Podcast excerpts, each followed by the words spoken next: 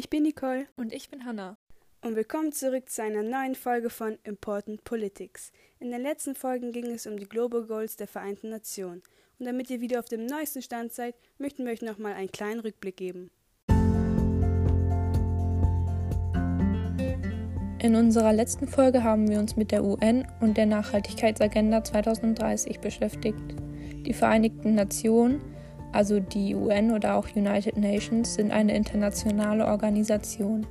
Ihre Mitgliedstaaten verpflichten sich dazu, den Frieden durch internationale Zusammenarbeit und kollektive Sicherheit zu erhalten. Mit 193 Ländern gehören heute fast alle Staaten der Welt der UN an. Mit der Agenda 2030 hat sich die Weltgemeinschaft 17 Ziele gesetzt für eine sozial, wirtschaftlich und ökologisch nachhaltige Entwicklung. Die 17 Ziele gelten universal und für alle Länder gleichermaßen. Sie reichen von der Beseitigung des weltweiten Hungers über die Stärkung von nachhaltigem Konsum und nachhaltiger Produktion bis hin zu Maßnahmen für den Klimaschutz. Jetzt kommen wir aber zu unserem heutigen Thema, und zwar das fünfte Ziel der Nachhaltigkeitsagenda, die Geschlechtergleichheit.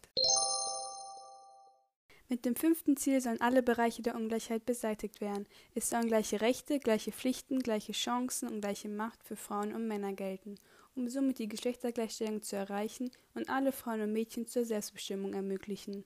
Frauen bekommen zwar immer mehr Rechte und leben auch selbstbestimmter, aber trotzdem werden Frauen noch in der heutigen genannten modernen Welt im Gegensatz zum männlichen Geschlecht stark benachteiligt.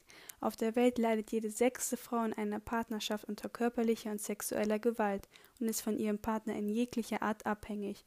Hinzu kommt, dass Frauen in den identischen Berufen schlechter bezahlt werden als Männer.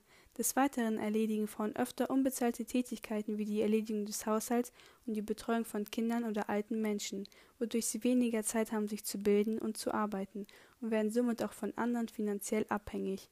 Dies ist auch einer der Gründe, warum laut einer Studie der Weltbank im Alter von 25 bis 34 Jahren 122 Frauen gegenüber 100 Männern von extremer Armut betroffen sind. Insgesamt rund 5 Millionen mehr Frauen als Männer. Hier ein Beispiel. Im zentralafrikanischen Land Tschad fehlt es an Grundlagen wie einem funktionierenden Rechtsstaat sowie sozialer und wirtschaftlicher Stabilität, wodurch es keine verankerten Rechte für Frauen gibt.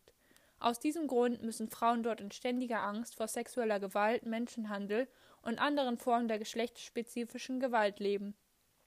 Laut einer Studie der Equal Measures 2030 besitzt Tschad im Moment den schlechtesten Stand der Geschlechtsgleichheit. Die Gleichberechtigung ist eine wichtige Voraussetzung für eine nachhaltige Entwicklung weltweit und trägt zu einer Verbesserung der Lebensqualität aller Menschen bei. Denn nur durch die Eingliederung von Mädchen und Frauen kann eine gerechte Gesellschaft, eine nachhaltige und erfolgreiche Wirtschaft und ein zukunftsorientierter Umgang mit der Umwelt entstehen, weshalb die Geschlechtergleichheit in den Zielen der Nachhaltigkeitsagenda eine wichtige Rolle spielt.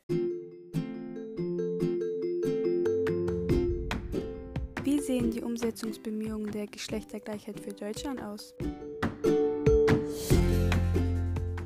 Im rechtlichen Sinne sind Frauen in Deutschland heute weitgehend den Männern gleichgestellt. Trotzdem gibt es noch Ungleichheiten in anderen Bereichen. Das durchschnittliche Einkommen von Frauen liegt deutlich unter dem der Männer. Frauen sind überwiegend auf unteren Hierarchieebenen tätig und seltener als Männer in Führungspositionen anzutreffen. Eine Angleichungstendenz hat es bei den Beschäftigten mit geringer und mittlerer Qualifikation gegeben. Bei Frauen und Männern mit Hochschulabschluss dagegen hat sich die Relation kaum verändert. Frauen tragen ein höheres Arbeitslosigkeitsrisiko als Männer. Auch wenn sich die Arbeitslosenquote kaum von denen der Männer unterscheidet, lässt sich die offizielle Zahl kaum bestimmen. Denn auch wenn die Frau im Haushalt tätig ist, gilt dies als Beschäftigung. Obwohl für immer mehr Frauen die eigene berufliche Tätigkeit eine große Bedeutung besitzt, ist die geschlechtsspezifische Arbeitsteilung immer noch stark nachzuweisen. Die Haus- und Familienarbeit wird nach wie vor überwiegend von Frauen geleistet. Besonders in politischen Positionen gibt es wenige Frauen. Zu dem Thema zeigen wir Ihnen noch einen Ausschnitt aus einem Interview. Ich glaube, dass Frauen prinzipiell oft so Klischees begegnen, wie zum Beispiel, dass sie äh, nicht stark genug sind, aber auch, dass sie nicht gebildet genug sind und ähm, dass es schwer ist, sich da so ein bisschen durchzusetzen, also ohne sich selbst dabei irgendwie albern zu fühlen oder nicht ernst genommen zu werden. Äh, mache mir natürlich äh, Gedanken über, ähm, ja, wie, also was für einen Job finde ich, äh, wie sieht es aus mit äh, Festanstellungen und ich denke natürlich auch daran, wie es sein wird, wenn ich äh, dann potenziell mal schwanger werde und wie ich dann halt abgesichert bin. Und ich denke mal, das ist äh, für Frauen, die in die Arbeitswelt gehen oder die sich in der Arbeitswelt befinden, halt immer noch eine, also da, sind, da spielen halt andere Gedanken irgendwie eine Rolle. Trotzdem liegt Deutschland aber im europäischen Vergleich im oberen Drittel. Insgesamt liegt Deutschland laut Gleichstellungsindex auf Platz 12 weltweit. Die Gleichberechtigung von Männern und Frauen ist im Artikel 3 unseres Grundgesetzes festgelegt. Dort heißt es schlicht, Männer und Frauen sind gleichberechtigt. Um die Berufstätigkeit der Frauen zu erleichtern, werden die Betreuungsplätze für Kinder im Vorschulalter deutlich erhöht. Auch in den Grundschulen soll die Zahl der Ganztagsplätze deutlich ausgebaut werden. Ab 2025 soll es auch einen entsprechenden Rechtsanspruch auf Ganztags- und Schulbetreuung geben. Außerdem existiert die Elternzeit, wodurch man von der Arbeit freigestellt wird und 65 Prozent des Nettogehalts vom Staat bekommt. Die Bundesregierung hat 2016 eine Frauenquote für die Wirtschaft und den öffentlichen Dienst eingeführt, um den Frauen eine größere Chance in der Arbeitswelt zu ermöglichen. Hinzu kommt, dass es immer mehr Initiativen und Organisationen von der Regierung gibt, die Frauen unterstützen und helfen sollen.